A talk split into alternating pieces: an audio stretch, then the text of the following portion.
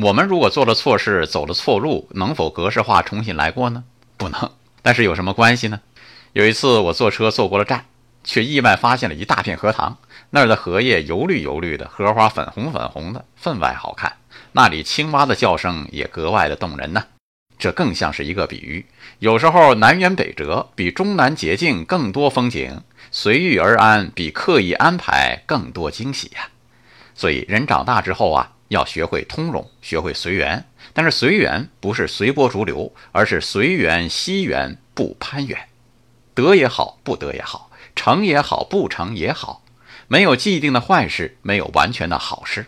能掌握的就掌握一下，掌握不了的也就随他去吧。这样的人生是否更轻松一点呢？万事互相效力，一切都是最好的安排。请心存感谢，坦然接受意外吧。爱生活，高能量。